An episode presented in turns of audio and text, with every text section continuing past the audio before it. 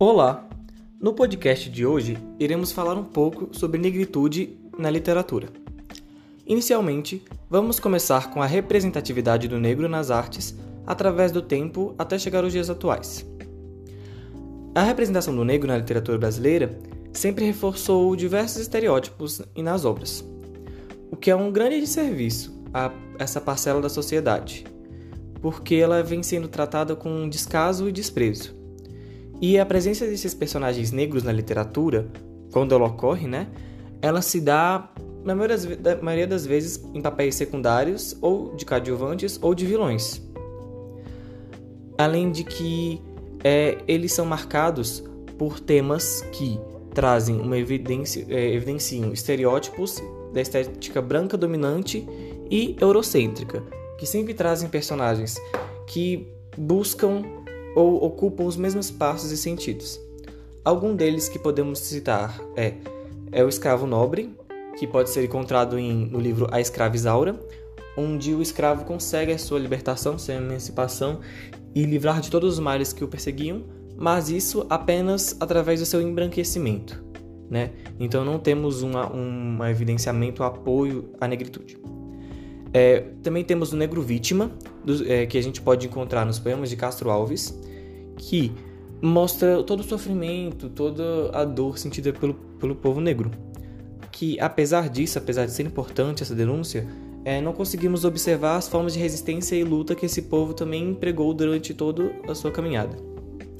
O negro infantilizado já pode ser encontrado em Monteiro Lobato, com a tia Anastácia, e um negro animalizado, hipersexualizado e até pervertido é encontrado em livros como o de Adolfo Caminha, que seria o Bom Crioulo.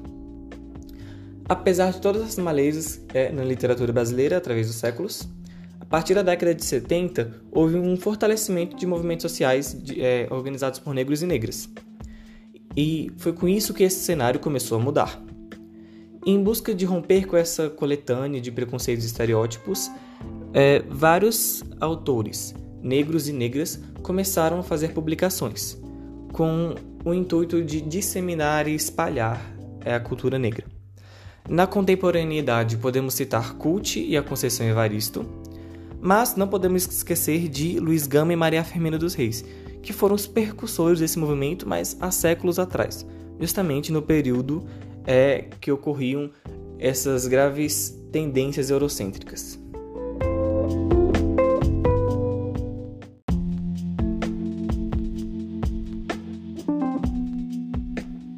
Agora, partindo para outro tópico, podemos citar obras literárias com uma boa representatividade. Primeiro, podemos falar sobre A Outra Mulher Negra.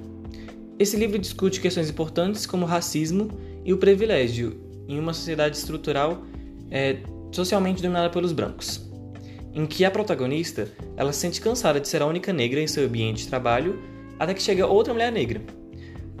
Porém, apesar dessa chegada que é vista é, primordialmente como companheirismo, é, acaba que todos os holofotes é, vão para essa nova personagem e a principal é deixada de lado.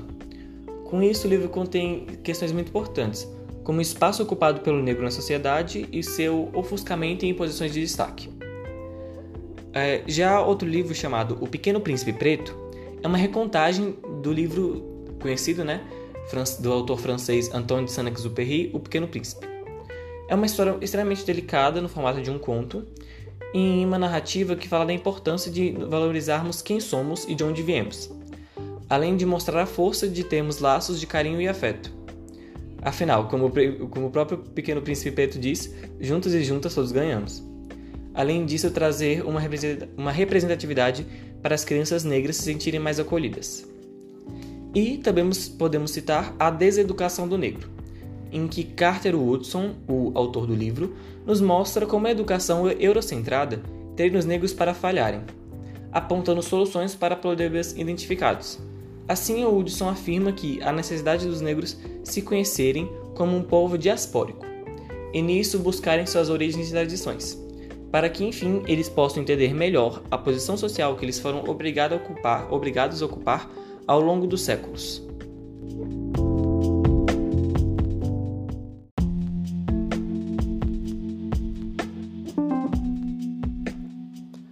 Agora, partindo para as obras literárias com a má representatividade, podemos encontrar obras mais antigas, já que a literatura de antigamente sempre foi mais contida na mão do, do, das elites, que eram totalmente brancas, né? É, eu vi algumas exceções de pessoas que ocupavam a elite eram negras. Por causa disso, essa literatura sempre foi mais voltada a, a esses padrões que a gente já ouviu no início na representação do negro.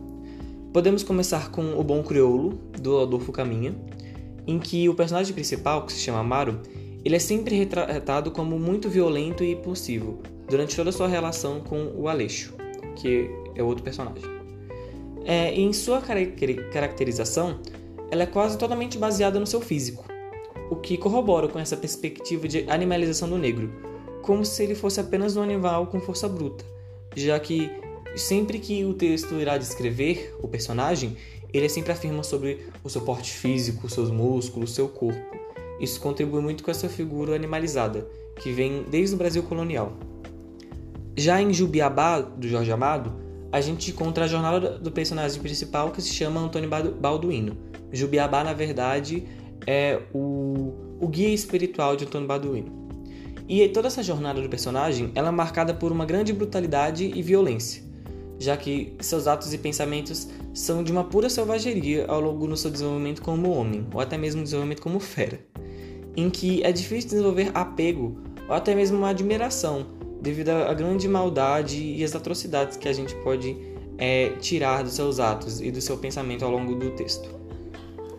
Já Monteiro Lobato traz uma, uma certa gama de histórias que podemos encontrar inúmeras problemáticas e termos racistas, o que é extremamente problemático, já que Monteiro Lobato é um clássico, é um autor clássico do, das histórias infantis e são histórias que até hoje continuam é, circulando e veiculando, e, e né, criando laços e vínculos com a infância de várias pessoas.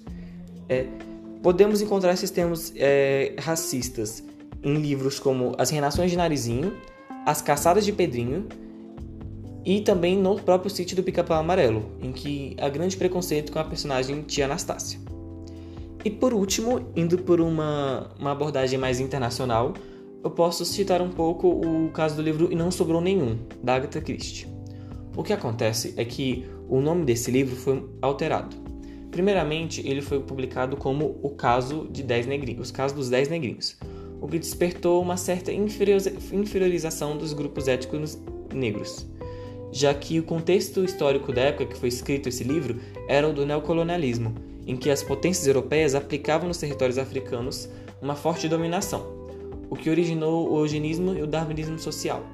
Então, é, ao longo do tempo, após as críticas, o, o nome do livro foi alterado para E Não Sobrou Nenhum.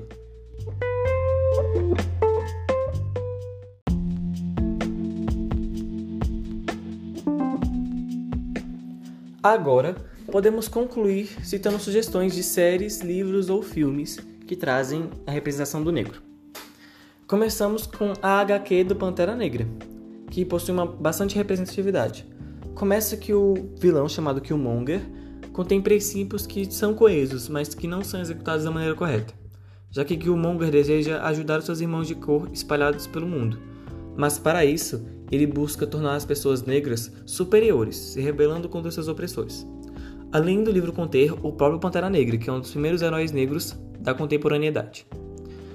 De filme, podemos indicar Corra, que foi um dos filmes mais aclamados de 2017. A, tra a trama acompanha Chris, que é interpretado por Daniel Kaluuya, que é um jovem fotógrafo que viaja para conhecer a família de sua namorada e teme não ser negro aceito por ser negro. E com o passar dos dias, ele descobre um segredo obscuro que coloca sua vida em risco. Pili, o diretor do filme, foi o primeiro diretor negro a receber um Oscar de melhor roteiro original. Já a série que é bastante popular, Todo Mundo o Chris. A série mostra que o preconceito está em toda a sociedade. A mãe do Chris sempre se esforça para não parecer pobre, até que para que não parecer com os outros negros. E a professora do Chris a trata com uma piedade exagerada, que são exemplos de como o racismo permeia a sociedade. Há diversos tipos de preconceito, em Todo Mundo Deu Cris, as situações sociais revelam a identidade racial de todos os personagens, que aliás são a grande maioria do elenco. E graças a essa cômica de Todo Mundo Deu Cris que o seriado fez tanto sucesso e põe a questão racial em debate de maneira inteligente. Bom, chegamos ao final dessa, dessa nossa jornada que permeia a negritude entre a literatura. Agradecemos por, por estar ouvindo e até a próxima!